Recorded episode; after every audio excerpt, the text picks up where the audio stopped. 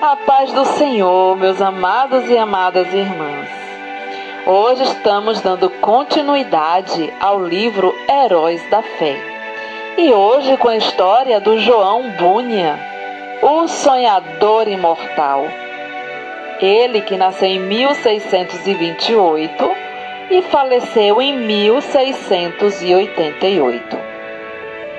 Caminhando pelo deserto desse mundo, Parei num sítio onde havia uma caverna, a prisão de Bedford. Ali deitei-me para descansar. Em breve adormeci e tive um sonho.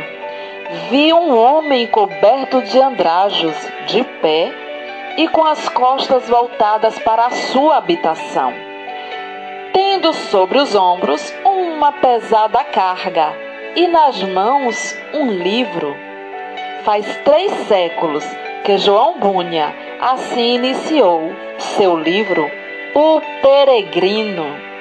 Os que conhecem as suas obras literárias podem testificar de que ele é de fato um sonhador imortal. Pois estando ele morto, ainda fala. Contudo, enquanto miríades de crentes conhecem o peregrino, poucos conhecem a história da vida de oração deste valente pregador. Bunha, na sua obra Graça Abundante ao Principal dos Pecadores, nos informa que seus pais, apesar de viverem em extrema pobreza, conseguiram ensiná-lo a ler e escrever. Ele mesmo intitulou-se o principal dos pecadores. Outros atestam que, mesmo em sua impiedade, jamais foi beberrão ou imoral. Contudo, casou-se com uma moça de família cujos membros eram crentes fervorosos. Bunha era funileiro e, como acontecia com todos os funileiros, era pobrérrimo. Ele não possuía nenhum prato, nenhuma colher apenas dois livros: O Caminho do Homem Simples para os Céus e A Prática da Piedade. Obras que seu pai, ao falecer, lhe deixara. Apesar de Bunha achar algumas coisas que lhe interessavam nesses dois livros, somente nos cultos é que se sentiu convicto de estar no caminho para o inferno. Descobre-se nos seguintes trechos transcritos da graça abundante ao principal dos pecadores, como ele lutava em oração no tempo da sua conversão. Veio-me às mãos uma obra de Huntres, livro estimado por alguns doutores. Não sabemos julgar os méritos dessas doutrinas. Dediquei-me a orar desta maneira: Ó Senhor, não sei julgar entre o erro e a verdade. Senhor, não me abandones por aceitar ou rejeitar essa doutrina cegamente. Se ela for de ti, não me deixes desprezá-la. Se for do diabo, não me deixes abraçá-la. Louvado seja Deus, Ele que me dirigiu a clamar desconfiando da minha própria sabedoria. Ele mesmo me guarda do erro. A Bíblia já era para mim muito preciosa nesse tempo. Enquanto me sentia condenado às penas eternas, admirei-me de como o próximo se esforçava para ganhar bens terrestres. Como se esperasse viver aqui eternamente. Se eu pudesse ter a certeza da salvação da minha alma, como me sentiria rico, mesmo que não tivesse mais para comer a não ser feijão. Busquei ao Senhor, orando e chorando, e do fundo da alma clamei: Ó oh Senhor, mostra-me, eu te rogo, que me amas com amor eterno. Logo que clamei, voltaram para mim as palavras como um eco. Eu te amo com amor eterno. Deitei-me para dormir em paz, e ao acordar no dia seguinte, a mesma paz permanecia na minha alma. O Senhor me assegurou: Amei-te enquanto vivias no pecado. Amei-te antes, amo-te depois e amarei-te por todo o sempre. Certa manhã, enquanto tremia na oração, porque pensava que não houvesse palavra de Deus para me sossegar, ele me deu essa frase: A minha graça te basta. O meu entendimento foi tão iluminado como se o Senhor Jesus olhasse dos céus para mim, pelo telhado da casa e me dirigisse essas palavras. Voltei para casa chorando, transbordando de gozo e humilhado até o pó.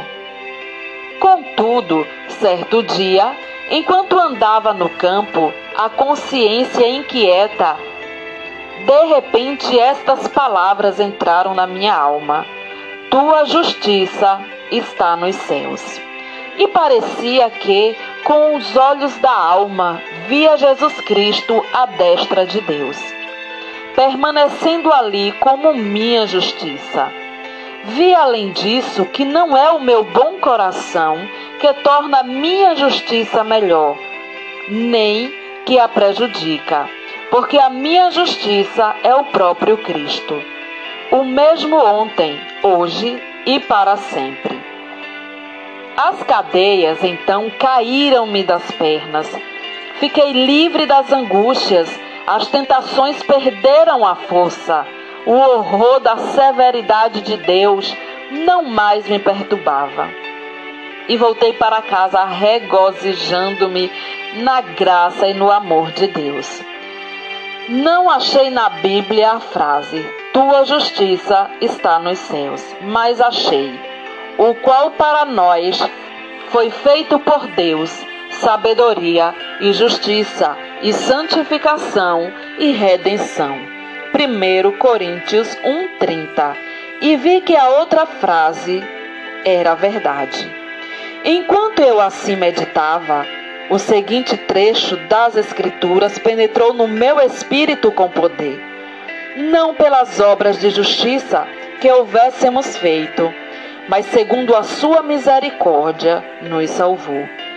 Assim fui levantado para as alturas e me achei nos braços da graça e misericórdia. Antes temi a morte, mas depois clamei: quero morrer. A morte tornou-se para mim uma coisa desejável. Não se vive verdadeiramente antes de passar para outra vida. Oh, pensava eu, esta vida é apenas um sonho em comparação à outra.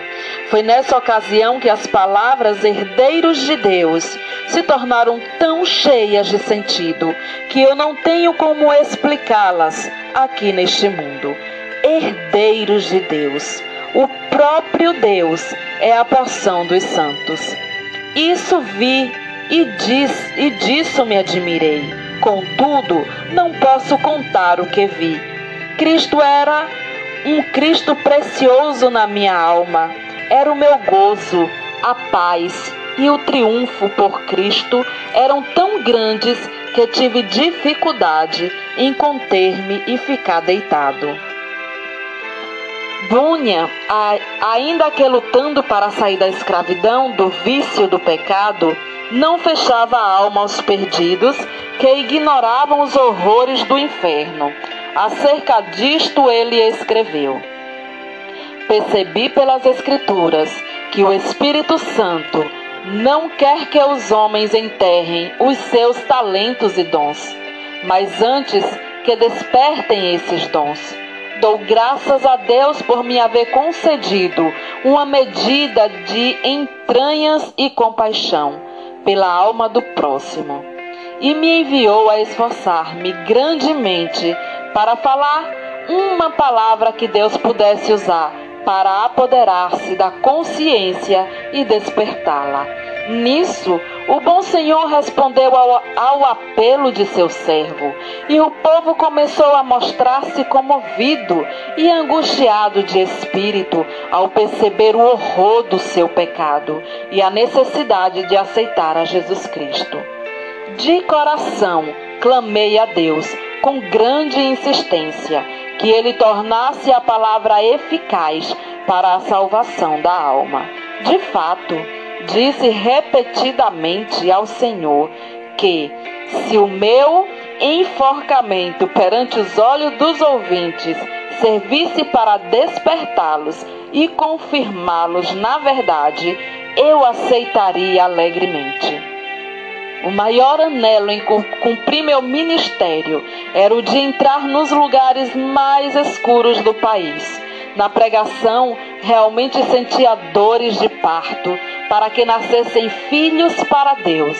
Sem fruto, não ligava a importância a qualquer louvor aos meus esforços. Com fruto, não me importava com qualquer oposição. Os obstáculos que Bunyan tinha de encarar eram muitos e variados. Satanás vendo-se grandemente prejudicado pela obra desse servo de Deus, começou a levantar barreiras de todas as formas. Bunyan resistia fielmente a todas as tentações de vangloriar-se sobre o fruto do seu ministério e cair na condenação do diabo. Quando certa vez um dos ouvintes lhe disse que pregara um bom sermão, ele respondeu: Não precisa dizer-me isso o diabo já cochichou a mesma coisa no meu ouvido antes de sair da tribuna. Então o inimigo das almas suscitou calúnias e boatos em todo o país, a fim de induzi-lo a abandonar seu ministério. Chamavam-no de feiticeiro, jesuíta, cangaceiro e afirmavam que vivia amancebado, que tinha duas esposas e que os seus filhos eram ilegítimos. Quando o maligno falhou em todos esses planos de desviar Bunha do seu ministério glorioso, seus opositores denunciaram-no por não observar os regulamentos dos cultos da igreja oficial as autoridades civis o sentenciaram à prisão perpétua, recusando terminantemente a revogação da sentença. Apesar de todos os esforços de seus amigos e dos rogos da sua esposa, tinha de ficar preso até se comprometer a não mais pregar. Acerca da sua prisão, ele diz: Nunca tinha sentido a presença de Deus ao meu lado em todas as ocasiões, como depois de ser encarcerado. Fortalecendo-me tão ternamente com essa ou aquela escritura, até me faz desejar, se fosse lícito, maiores provações para receber maiores consolações. Antes de ser preso, eu previ o que aconteceria e duas coisas ardiam no coração acerca de como poderia encarar a morte se chegasse a tal ponto. Fui dirigido a orar, pedindo a Deus que me fortalecesse com toda a força, segundo o poder da sua glória, em toda a fortaleza e longanimidade, dando com alegria graças ao Pai. Quase nunca orei durante o ano que precedeu minha prisão sem que essa escritura me entrasse na mente e eu compreendesse que para so sofrer com toda a paciência devia ter toda a fortaleza, especialmente para sofrer com alegria. A segunda consideração foi na passagem que diz: Mas nós temos tido dentro de nós mesmo a sentença de morte, para que não confiássemos em nós mesmos porém em Deus que ressuscita os mortos. Cheguei a ver, por essa escritura, que se eu chegasse ao ponto de sofrer como devia, primeiramente tinha de sentenciar à morte todas as coisas que pertencem à nossa vida. Considerando-me assim, minha esposa, meus filhos, a saúde, os prazeres, tudo, enfim, como mortos para comigo e eu morto para com eles. Resolvi, como Paulo disse, não olhar para as coisas que se veem, mas sim para as que não veem, porque as coisas que se veem são temporais, mas as coisas que se não vê são eternas. E compreendi que se eu fosse prevenido apenas de ser preso, poderia ser improviso, ser chamado também para ser açoitado ou amarrado ao pelourinho. Ainda que esperasse apenas esses castigos, não suportaria o castigo de desterro. Mas a melhor maneira para passar os sofrimentos seriam confiar em Deus. Quanto ao mundo vindouro, quanto a este mundo, devia considerar o sepulcro como minha morada, estender o meu leito nas trevas e dizer à corrupção: Tu és meu pai, e, ao, e aos vermes: Vós sois minha mãe e minha irmã. Jó 17, 13, 14. Contudo, apesar desse auxílio, senti-me um homem cercado de fraquezas. A separação da minha esposa e de nossos filhos, aqui na prisão, torna-se às vezes como se fosse a separação da carne e dos ossos. E isto não somente porque me lembro das tribulações e miséria que meus queridos têm de sofrer, especialmente a filhinha cega, minha pobre filha. Quão triste é a tua porção neste mundo. Serás maltratada, pedirás esmolas, passarás fome, frio, nudez e outras calamidades. Oh, os sofrimentos da minha ceguinha quebrar-me-iam o coração aos pedaços. Eu meditava muito também sobre o horror ao inferno dos que temiam a cruz, a ponto de se recusarem a glorificar a Cristo, suas palavras e leis perante os filhos dos homens. Além do mais, pensava sobre a glória que ele preparara para os que em amor, fé e paciência testificavam dele. A lembrança destas coisas servia para diminuir a mágoa que sentia ao lembrar-me de que eu e meus queridos sofríamos pelo testemunho de Cristo. Nem todos os horrores da prisão abalaram o espírito de João Bunha quando lhes ofereciam a sua liberdade, sob a condição de ele não pregar mais, respondia: Se eu sair hoje da prisão, pregarei amanhã com o auxílio de Deus. Mas se alguém pensar que, afinal de contas, João Bunha era apenas um fanático, deve ler e meditar sobre as obras que nos deixou. Graça abundante ao principal dos pecadores chamado ao ministério, o peregrino, a peregrina, a conduta do crente, a glória do templo. O pecado de Jerusalém é salvo.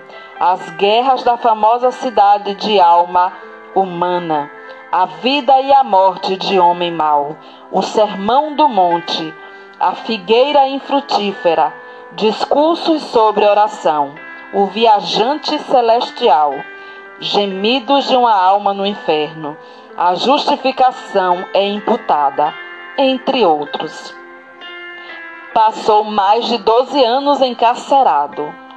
É fácil dizer que foram 12 longos anos, mas é difícil conceber o que isso significa. Passou mais da quinta parte da sua vida na prisão, na idade de maior energia Foi um quacre chamado Whitread que conseguiu a sua libertação. Depois de liberto, pregou em Bedford, Londres e muitas outras cidades. Era tão popular que foi alcunhado de Bispo Bunha. Continuou seu ministério fielmente até a idade de 60 anos quando foi atacado de febre e faleceu. O seu túmulo é visitado por dezenas de milhares de pessoas.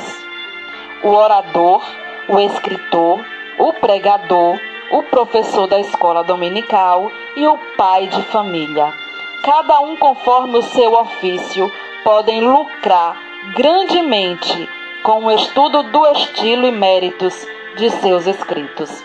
Apesar de ele ter sido apenas um humilde funileiro sem instrução. Mas como se pode explicar o maravilhoso sucesso de Bunyan?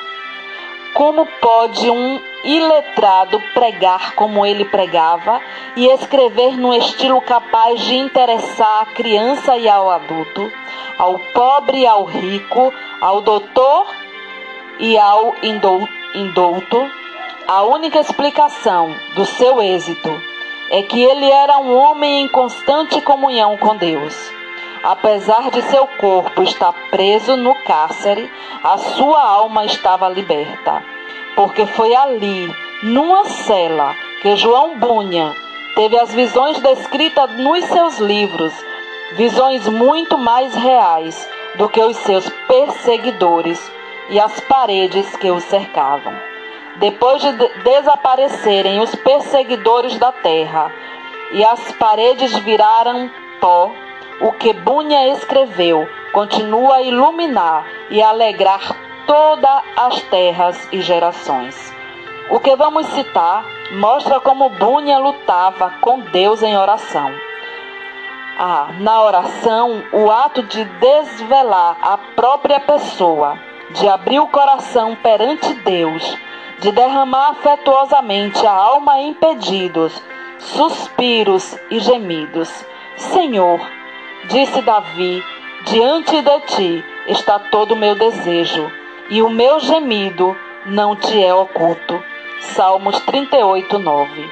E outra vez, a minha alma tem sede de Deus, do Deus vivo. Quando entrarei e me apresentarei ante a face de Deus? Quando me lembro disto, dentro de mim derramo a minha alma. Salmo 42, 2 ao 4.